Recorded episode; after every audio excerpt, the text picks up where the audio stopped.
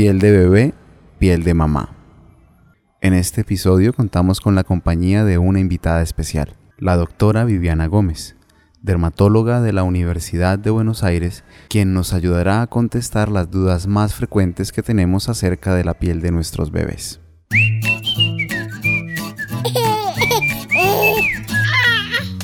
Hola, bienvenidos a Mamá Ríe, Mamá Llora, una mamá real 24/7.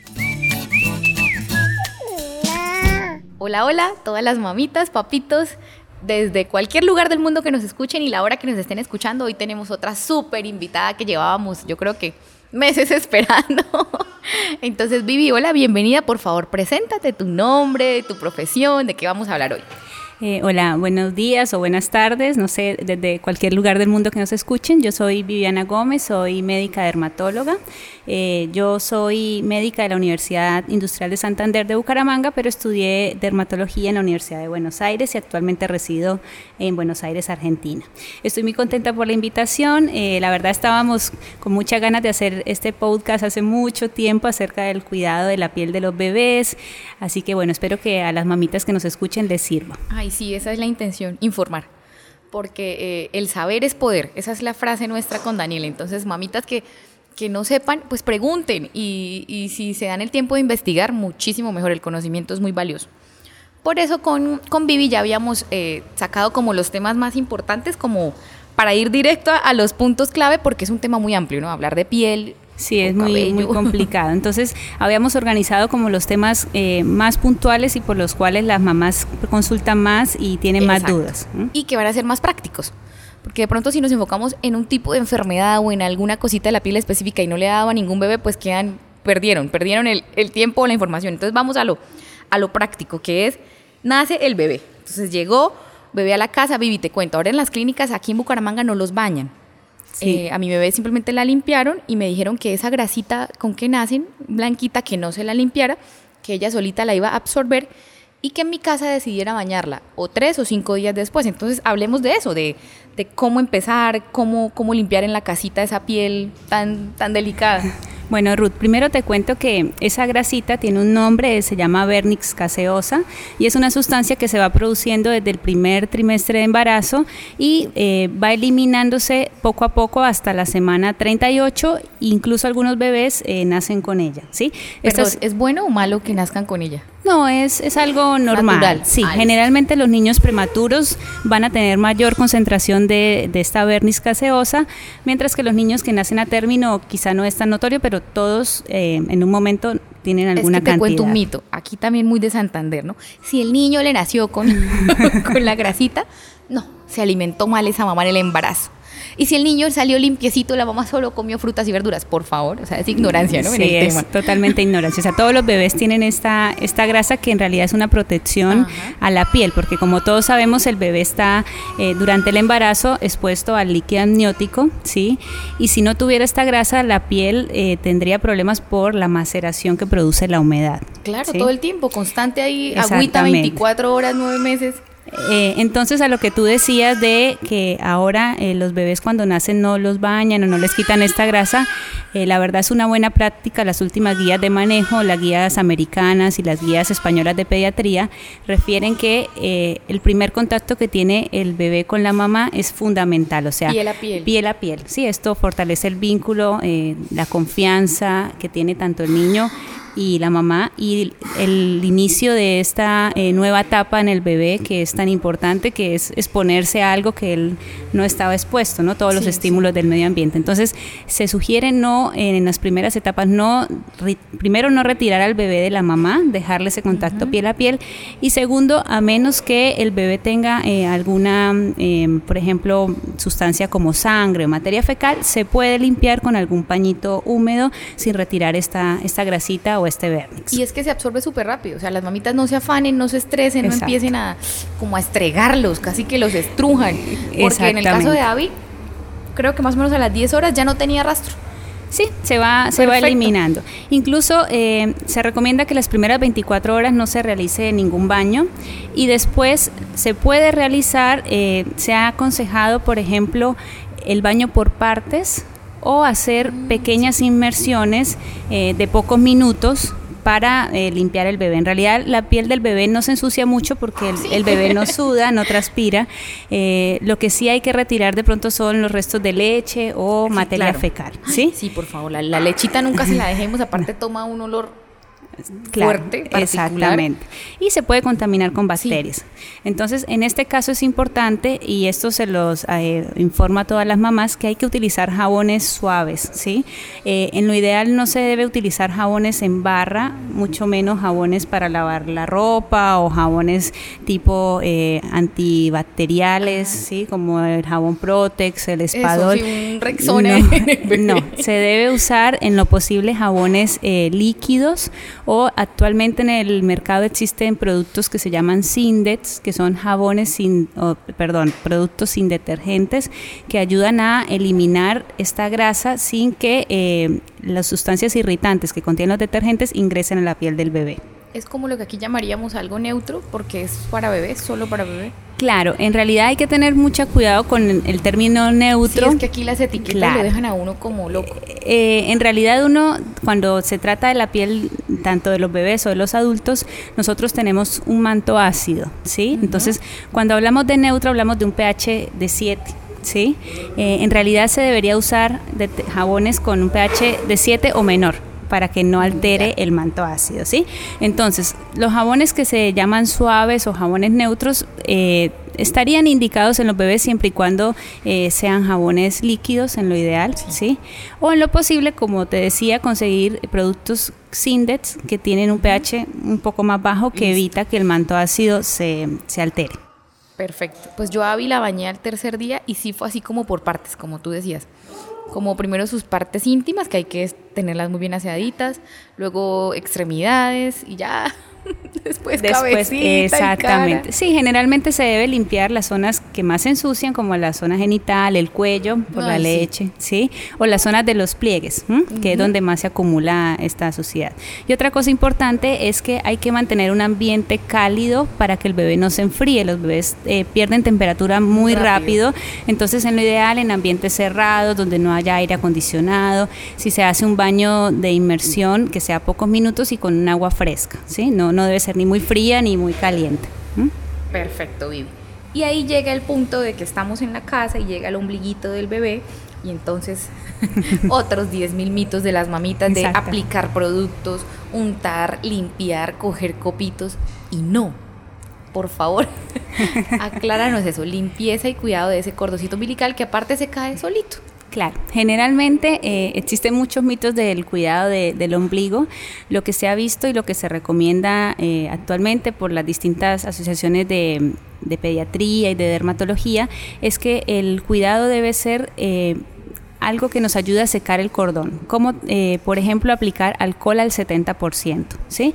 No es recomendable aplicar otras sustancias como yodopovidona ni agua oxigenada, simplemente aplicar alcohol al 70% dos o tres veces al día y dejar en lo posible el cordón al aire, ¿sí? Otra cosa importante y es que eh, las, las, mamás tienden a en los primeros meses ponerles bodies o camisitas que cubran el cordón y lo ideal es dejarlo al aire libre, ¿sí? Perfecto. Eh, y otra cosa muy importante y es también eh, la, digamos, como se vista el bebé, tiene que ser acorde al lugar en donde se está viviendo. No se puede abrigar mucho un bebé porque también va a afectarle y generarle lesiones a nivel de la piel secundarias al exceso de sudoración. Y es que pasa mucho, ¿no? Sobre todo las mamás primerizas, gorro, media, pantalón, buzo, chaqueta y estamos en Bucaramanga con la temperatura que está sintiendo ahorita.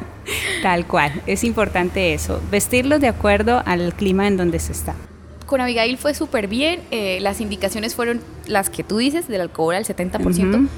Eh, me dijeron que si quería, o sea, no, no me dijeron debes hacerlo sí o no, y la verdad, la verdad, no lo hice. O sea, como me lo dejaron opcional, está bien. No lo hice, pero entonces me decían, si se va a bañar la bebé, pues agua y secar muy bien, ¿no? Siempre seca esa Siempre seca, sí. Y pañal dobladito, para que no hacia abajo para que no cubra se secó súper bien. Avi nace un lunes y al siguiente lunes Daniel la fue a sacar de su camita. y ya, no está. Sí, generalmente igual el proceso de recuperación es tan sabio que termina eh, resolviéndose solo. Lo que hace el alcohol es ayudar a que se deseque mucho más rápido y que quizá el cordón caiga más rápido. El punto es, no estamos recomendando, por favor, mamitas, o sea, ahora, ahorita se va a la tienda o a la farmacia y a buscar productos. No, cero, cero. Si no tienen nada a su alcance, solo una buena limpieza una buena con agua, limpieza, jabón y. Sí, eh, normalmente no tiene por qué infectarse No. eh, porque en realidad el bebé no está expuesto a sustancias, eh, bacterias, a menos que no le tengan una buena higiene, pero generalmente son casos. son casos muy aislados, sí. Y cuando se cae el ombliguito, eh, queda perfecto. O sea, las mamitas que, que ahorita de pronto están embarazadas y piensan que va a ser algo terrible. No, es, la naturaleza es muy sabia, como decía Vivi. Es impecable, ya. Seguir tratando normal. Tampoco cremita para después de la caída. No, nada, no. Los cuidados normales de, de la piel, pero nada especial. Ni la crema del cuerpo. Que yo he visto mamitas que es para que se humecte. No, pero ¿por qué van a humectar algo que necesitamos que se seque? Claro, exactamente. Entonces, Vivi, ahí viene otra pregunta. ¿Cuál crema poner a los bebés recién nacidos con tanta marca comercial que nos, nos quiere imponer olores, texturas? Bueno, eh, Ruth, aquí hay algo muy importante y es que eh, la hidratación de la piel sí es importante en los bebés, pero hay que tener en cuenta siempre los productos que vas a utilizar. Idealmente productos sin perfume, sin alcohol, ¿sí? En, en el mercado hay muchos productos que son especiales para bebés, que tienen la etiqueta especial para Entonces, bebé. leer, por favor. Hay que siempre revisar Tomarse estos productos, claro, porque generalmente estos productos son eh, productos bajos en eh, sustancias químicas, ¿sí?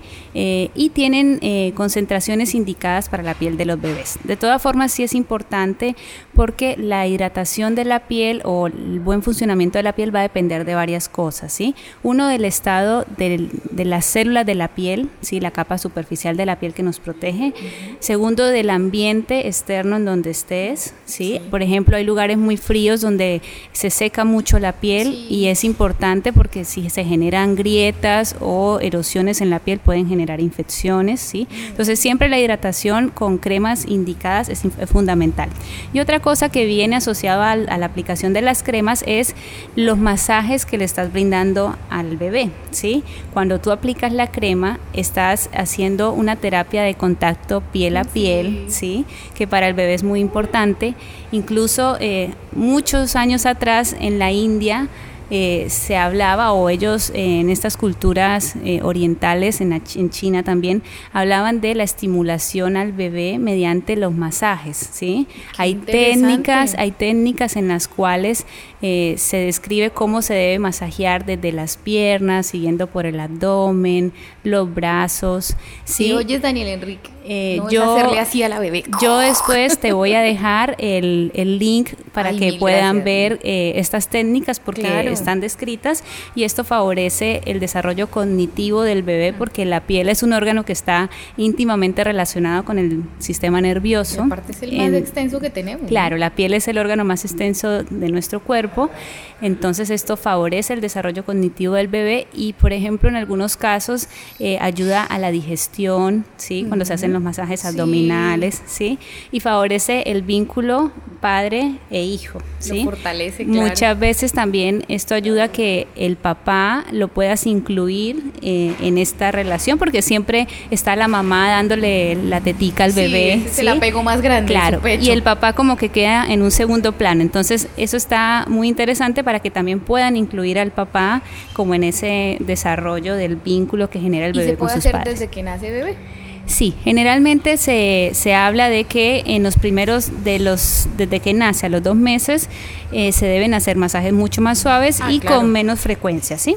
Para que Sí, sí. eh, no, no esté el bebé mucho tiempo expuesto al, al aire, Ajá. ¿sí? Y porque Eh, duermen más. Aparte, ellos exactamente. quieren descansar. y ya a medida que van pasando los meses, incluso de los dos meses a los nueve meses, se puede hacer un poco más frecuente y después ya es un poco más complejo porque los bebés empiezan a caminar, no se van a quedar quietos.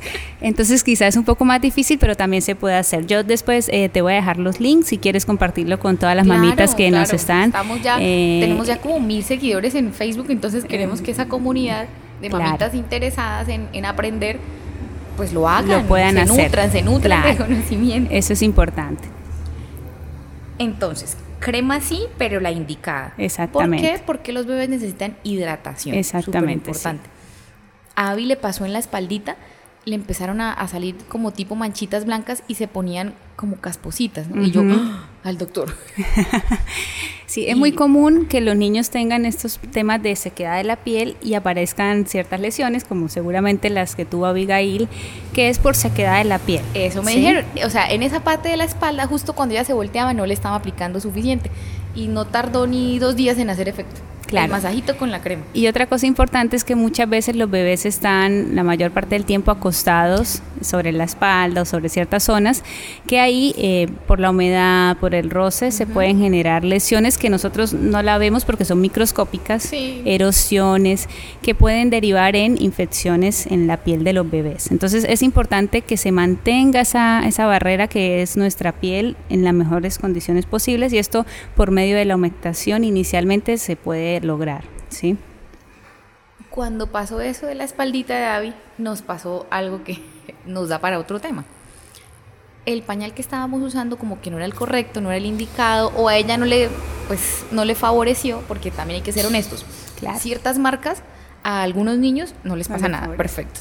Pero a otros ¡ah! no favorece para nadie. Entonces nos pasó eso con Abby y su colita Se Voy a hablarlo así muy criollo, ¿no? Porque no tengo la palabra, el término correcto. Parecían ronchitas, Vivi. Sí. Pero sequitas, todo absolutamente seco, co- rasposito. ¿Qué podemos hacer ahí? ¿Cómo cuidar ahora esa parte de, Bueno, de ese su es- colita con el pañal? Este es un tema muy, muy consultado en, en- en mi consulta. Yo soy dermatóloga, pero bueno, eh, sí veo algunos niños y, o mamás que son mis pacientes y me consultan sobre sí, sus bebés. sí. Eh, esto nosotros lo llamamos dermatitis del área del pañal y es muy común porque es una zona, primero, muy húmeda por Sí. el calor que genera el pañal. ¿sí? Es un pañal que tiene plásticos, eh, a veces los materiales no son los mejores, entonces primero siempre tratar de conseguir algún pañal que la tela que está en contacto con la piel del bebé sea muy suave. ¿sí? Eh, segundo, la, eh, la producción de materia fecal, de orina, eso genera sustancias que al contacto con la piel irrita y nosotros eh, en nuestros términos médicos decimos macera la piel, o sea, como que la rompe, Sí. ¿sí? Y más las horas que pasa el bebé. Orinó Y Exactamente. lo cambié solo hasta las dos horas. Claro, entonces eh, todo este conjunto de cosas lleva a que se generen lesiones en esta área, como son eh, ec- eczemas, ¿sí? Eh, infecciones por hongos. He ¿sí? visto fotos, es que cuando El dices más eso, común. todo lo que he leído y he visto, pobrecito. Claro, eh, expuestos a eso zonas maceradas, zonas de intertrigo, que, que es como lo más común. Entonces, nosotros siempre recomendamos, primero, conseguir un buen pañal, es decir, que la tela que tiene dentro del pañal sea una tela suave, ¿sí? Que ahora está muy de moda el pañal ecológico. Ese Exactamente. se está promoviendo mucho, mucho Entonces aquí hay en- que, hay que fijarse, primero eso, la tela que está en contacto con, con la piel del bebé. Segundo, tratar de no dejar muchas horas Mm, el pañal, porque entre mayor tiempo está en contacto eh, la, la orina o la materia fecal, eh, mayor concentración de bacterias en contacto con Claro, la mayor piel, riesgo. sí, mayor riesgo. Eh, y segundo, es muy importante que en esta zona utilicemos productos que van a proteger o evitar el contacto de la piel con estas sustancias. Entonces ahí está eh, muchas marcas, eh, el famoso digo hipogloss, porque bueno, aquí en Colombia creo que lo usan, en Argentina lo usan, es una marca por decir, no la estoy recomendando, pero solamente para que las mamás tengan como ese ejemplo. colita, Exactamente. para- Eh, pero algo muy importante y es que son cremas, eh, no son cremas fluidas, o sea, no tenemos que poner más humedad en la zona. Generalmente estas son pomadas, que es diferente la presentación Densas. del producto, exacto. Si nosotros saber- Claro, si nosotros comparamos una crema, cuando uno la pone se absorbe fácilmente o puede quedar un poco mojadita, mientras que las pomadas son sustancias que quedan un poco más secas, ¿sí? Y Sobre la zona. barrera. Entonces generan esta barrera que ayuda a que las, eh, la materia fecal o la orina no se pegue directamente a la piel. Tampoco dejen la colita de mimo de bebé, ¿no? Tampoco es esta cantidad para la colita y No, entonces es- hicimos el efecto contrario. Es, exacto, es una pequeña cantidad apenas que cubra la zona y que pueda generar este efecto de barrera. Vivi, yo sé que parece, o sea, para muchas dirán, ay, ruda, a ver, lavarse las manos antes de cambiarle, Sí. el pañal a bebé. O sea, creen que como se van a untar de, De- popis o de chichi, Claro. voy sucia, como vengo de la calle. No, no, eso es importante. Siempre que uno vaya a tener contacto con el bebé, es importante lavarse las manos y más si estás, has estado en la calle, porque en la calle contraemos muchos gérmenes que nosotros no vemos y la piel del bebé es mucho más delicado. Ellos no tienen todavía las defensas eh, generadas ante ciertos microorganismos que los adultos tenemos y como les explicaba, a veces hay pequeñas laceraciones en la piel del bebé que no podemos ver. Sí, pero entonces es sienten, importante, sí claro, lloran, y las las sufren. bacterias eh, también. Están Entonces- allá haciendo fiesta. entonces es importante siempre lavarse las manos y incluso después de, de ir al baño, después de hacer la comida, o sea, tratar Ajá. siempre cuando tengamos contacto con el bebé, lavarnos las manos, Y exactamente. después de cambiar a bebé, por favor, también, También. ¿no? O sea, también hay mamitas que me han dicho, ay, límpiese rapidito con una servilletica porque es que, ¿qué, qué mugre va a tener? Pues sí, el bebé también ahí dejó Claro, bacterias. Y en la materia fecal hay bacterias que nos pueden también a nosotros generar enfermedades. Vivi, ¿en qué momento eh, cuando esas laceraciones o esa irritación en la piel o ese malestar, una mamita siente que debe ir a un dermatólogo? ¿Cuándo acudir a los profesionales? ¿Cuándo buscarte? Bueno, es importante que no eh, automediquemos. No, sí. sí. Eso es importantísimo. Generalmente eh, hay pequeñas, digamos, erosiones en la piel, como en la zona del pañal, que si uno aplica la crema, hace los cuidados de higiene, por ahí se van en 24 horas o se resuelve Listo. fácilmente, ¿sí? Nada de alarmarse.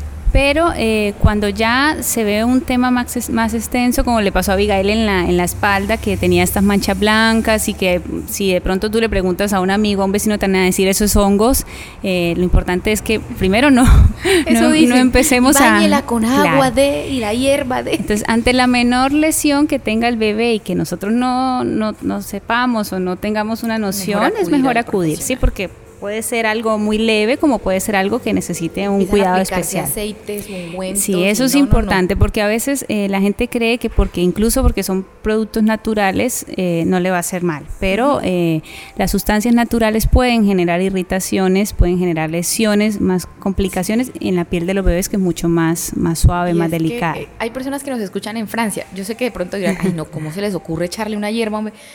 Aquí en Colombia Sí, es muy común. Es muy común. Los latinos somos Son muy- muy, de empíricos. Entonces, a mi abuelita le sirvió. Sí, y le sí, echó a mi sí, mamá. Yo lo. No. Entonces, por favor, no hagan eso. Es real, sí, no, es, es muy común. Incluso nosotros, bueno, yo vivo en Argentina y recibo pacientes allá. También he recibido casos de eh, niños que les han aplicado alguna sustancia natural Y empeoran y empeoran, sí, sí, sí. O incluso pueden retrasar eh, la recuperación de algo que pudo haber sido sencillo y tratado fácilmente desde el comienzo. No. Entonces, por favor, no. Es un tema eh, que no deben tomarse a la ligera. No. Sí, por favor, con la piel de los bebés, bueno, igual con la piel de todas las personas, Claro. pero en especial la piel de los Aquí bebés. que les es- estamos dando consejos a las Sí. mamitas o a las que ya tienen su bebé chiquitico. O por qué no, si ya tiene dos años, pero pueden aplicar algo de sus cuidaditos, Claro. hacerlo. Resulta que dejo un tema así como por fuera porque me, me intriga mucho y me interesa y también lo he estado buscando mucho. Avi eh, tiene su primera clase de natación el jueves. Sí. Es una piscina cubierta y climatizada, aclaro, ¿no? Antes de que Claro. me digan, la vas a llevar a la piscina del polideportivo. No No. es apta para bebés. De todos modos, eh, valga la, la, pues, la prevención, estoy loca con el tema de los bloqueadores solares, Vivi. Porque aquí, por lo menos en Bucaramanga, solo hay una tienda. Sí. No voy a promocionar, ni a publicitar, ni a pautar. Pero solo la logré encontrar. La encontré en una feria para bebés y solo esa tarjeta me daba el bloqueador solar. Y no es económico. Para que se hagan una idea, está alrededor de los 30 dólares. Para Ah, que sí. todos tengan un precio Claro, un general. precio, ujú. 30 dólares por un bloqueador mini o Sí, tamaño mediano es, es dinero, es una inversión, porque si uno va, va a comprar pañales o bloqueador, pues compro pañales. Pero a mí eso me tiene... Yo no salgo de mi casa sin bloqueador solar. Es- Eh, está muy y- bien, y te retocarlo, felicito. y que en la noche no se usa. Sí, en la noche también se usa. Bueno, en eso sí soy muy... y estaba con el tema de Abigail, y ahora que va a ir a piscina, entonces por favor, Vivi, instruyenos. ¿Desde qué edad o cómo recomiendas ese cuidado al sol para los bebés desde recién Desde nacidos? recién- Bueno, Ruth, mira, idealmente los bebés desde que nacen hasta los seis meses no se deberían exponer al sol. Normalmente los bebés eh, sufren, algunos bebés sufren de una enfermedad que es la ictericia neonatal, que es cuando se ponen amarillos, y ahí es cuando muchas veces los pediatras les recomiendan que los expongan pequeños minutos durante el día al sol, ¿sí? que generalmente se hace entre las 8 y las 10 de la mañana o después de las 4 de la tarde y son 10 como mucho 15 minutos. A ¿sí? pasó, la vieron muy amarillita en el control del segundo día. Ajá, y nos tocaba muy a las 8, 8 y 30 de la mañana ponerla y darle vueltica. Claro, eso eh, se hace por un tema fisiológico y para resolver esto, ¿sí? Pero normalmente los bebés no deberían hasta los seis meses estar expuestos al sol, ¿sí? al sol no directo. playa, no, piscina, por favor. Eso no, no lo deberían hacer porque en realidad la piel del bebé todavía no está con eh, la cantidad de melanina o sustancia del que nos da el color. Exacto. Podríamos decir que la melanina que presentan los bebés está todavía muy madura y no los protege como tal de los rayos solares. Después de los seis meses ya se puede empezar a aplicar protectores, pero en este caso se utilizan protectores con filtros físicos. ¿Sí? Eh, están los protectores de filtros físicos y los, los protectores de filtros químicos, que somos los que usamos los adultos. En el caso de los niños no se utilizan estos químicos, entonces, exacto, son especiales y por eso cuando van a comprar protectores solares tienen que fijarse que digan para niños, ¿sí? Y fijarse que simplemente tengan filtros físicos. En mi caso me, tocó leer muy bien porque el que le quiero comprar a Abby, eh, el originalmente que iba a comprar decía de un año en adelante. Otros decían de 18 meses en adelante y no. Hay que tener 8 meses, entonces necesitaba uno que decía de 6 meses. Exactamente. Eh, esto es fundamental y hay que protegerlos. Obviamente si Abigail va a ir a la piscina o va a ir a la playa, hay que ponerle el protector, renovarlo cada dos horas. Y algo muy interesante que no sé si algunas mamitas lo saben, ahora existe ropa con factor de protección, ¿sí? Entonces eh, son camisitas de manga larga o pantaloncitos de la... Imagínate que aquí un manga ya se consigue. Eso es muy Pero importante. todo, eh, o sea, estamos a medias, ¿no? De pronto de otros países de, primer mundo o más desarrollados, ya se consigue la pinta de ir a la playa o de la piscina, entonces trae su los trajes de baño manga larga, o el gorrito, sí. ya trae protección UV y los pantaloneticas, lo que se llama short de playa. Sí. Pero ropa del común es, me fue difícil. O sea, estuve haciendo la investigación, solo encontré un sitio en, Colombia y hacen es los envíos en línea. Y son camiseticas, digamos, camisetica blanca, gris, azul ya. Claro. O sea, ropa como tal, una línea. Muy deberíamos poner un negocio. es una buena idea, Ruth. Pero bueno, por lo menos cuando van a la playa o hacen actividades deportivas es una buena opción porque muchas veces también es complicado a los niños estarles retocando porque los niños no se dejan o porque están muchas horas en una actividad, por ejemplo, jugando fútbol. O, entonces, se nos pasó, seamos Exactamente. Entonces, un juego y eh, otro se nos olvidó. Yo por lo menos me acuerdo cuando era pequeña, una vez estuve en la playa con mi papá y no estaba con mi mamá y a mi papá se le olvidó y terminé con ampollas en la espalda en la noche. Así que con un regaño de la mamá. sí. Entonces es importante porque bueno, por situaciones, diversas situaciones a veces se olvida y la ropa con factor de protección les va a servir mucho y va a evitar que tengan estos problemas. También he visto toallitas eh, o mantas. Sí, Entonces sí, que mientras tu niño espera en la orilla o come o es eso es importante. Cúbranlo con la mantita y la mantita también tiene protección.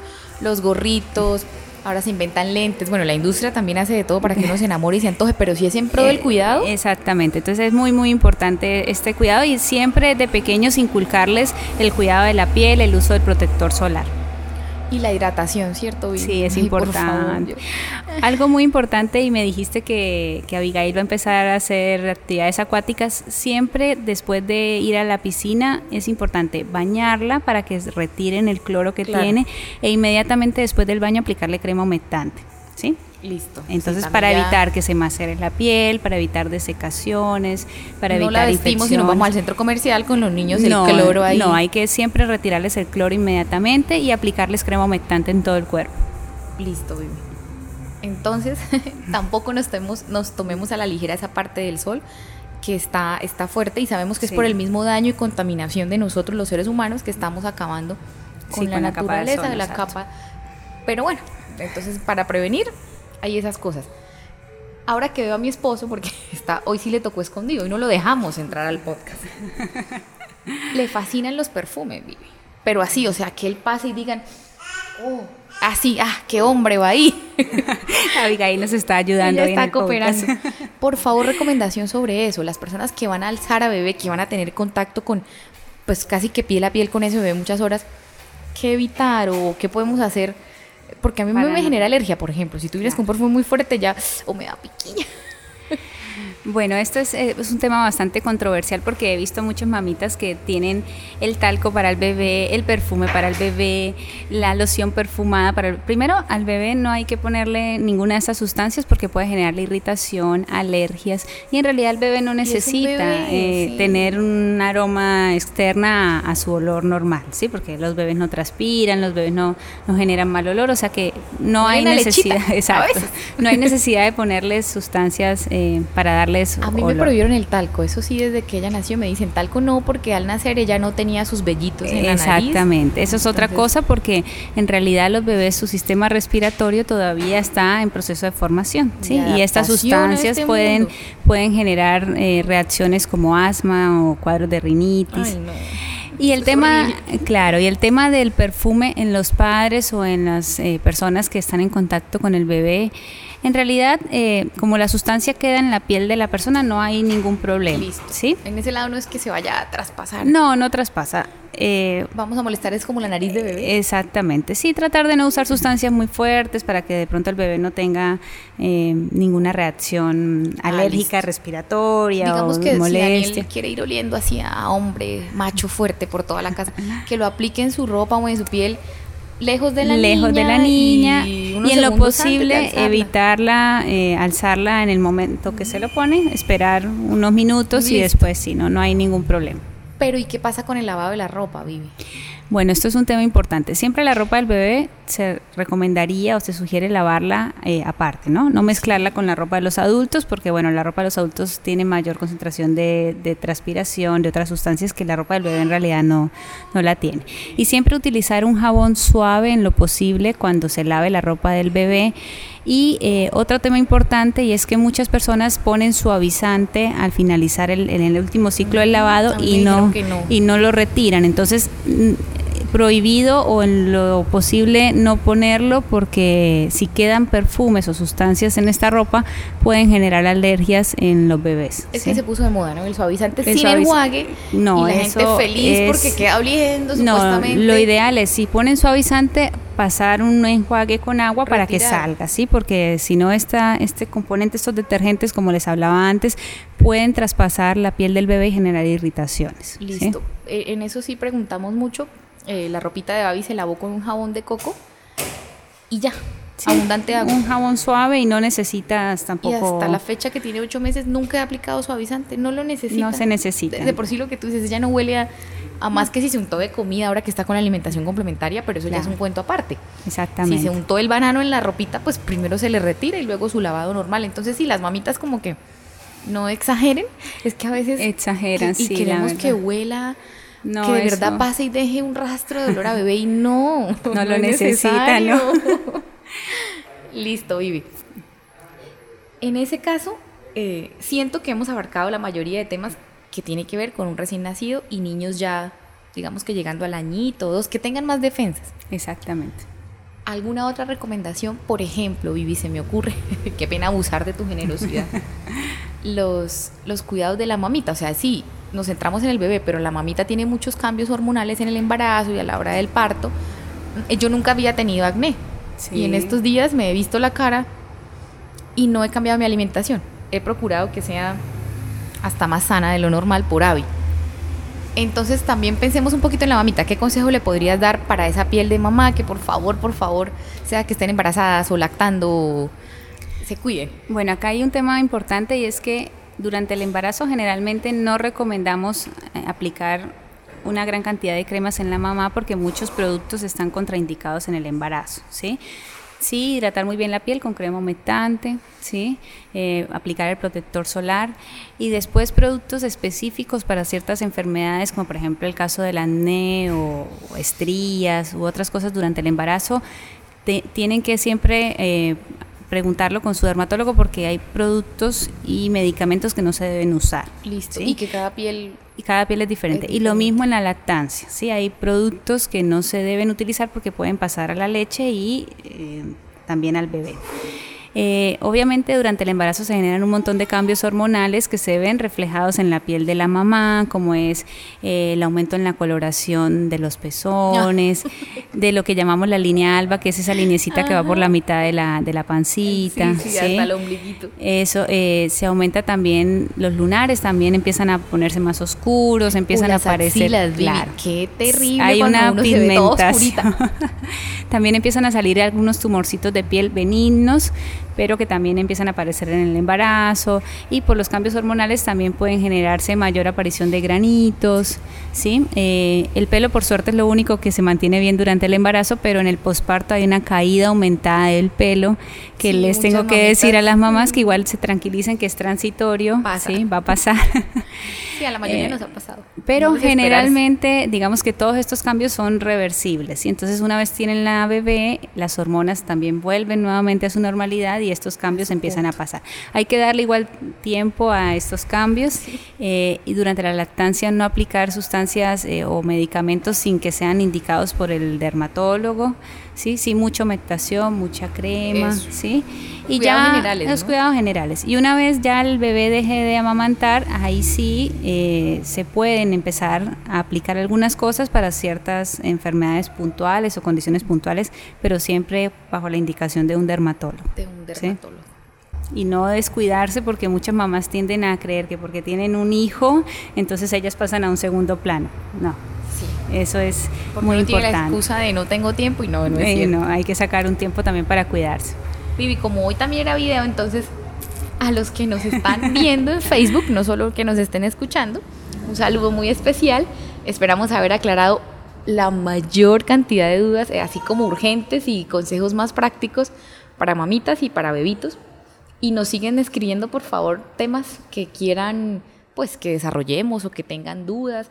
Yo siempre les dejo las redes, entonces, Vivi, ahí van a quedar tu página, tu Facebook, tu Instagram. Perfecto, a mí me encanta Contactos. yo, eh, Ruth sabe eh, que a mí también me encanta estar siempre actualizándome, leyendo, colocando temas que a los mis pacientes siempre me preguntan, entonces trato de estar informándome para brindarles siempre la mejor atención y bueno, muchas gracias por la invitación. Despídete. Aquí estamos con esta bebé hermosa. ¿Tú quieres hablar? Sí. Es que Vivi llegó con regalo para esta muñeca. Entonces, no eh, estoy muy contenta porque Ay, bueno, nos alegró verte eh, a mí también. y tenerte unos minutos hasta con la mami de Vivi. Saludos.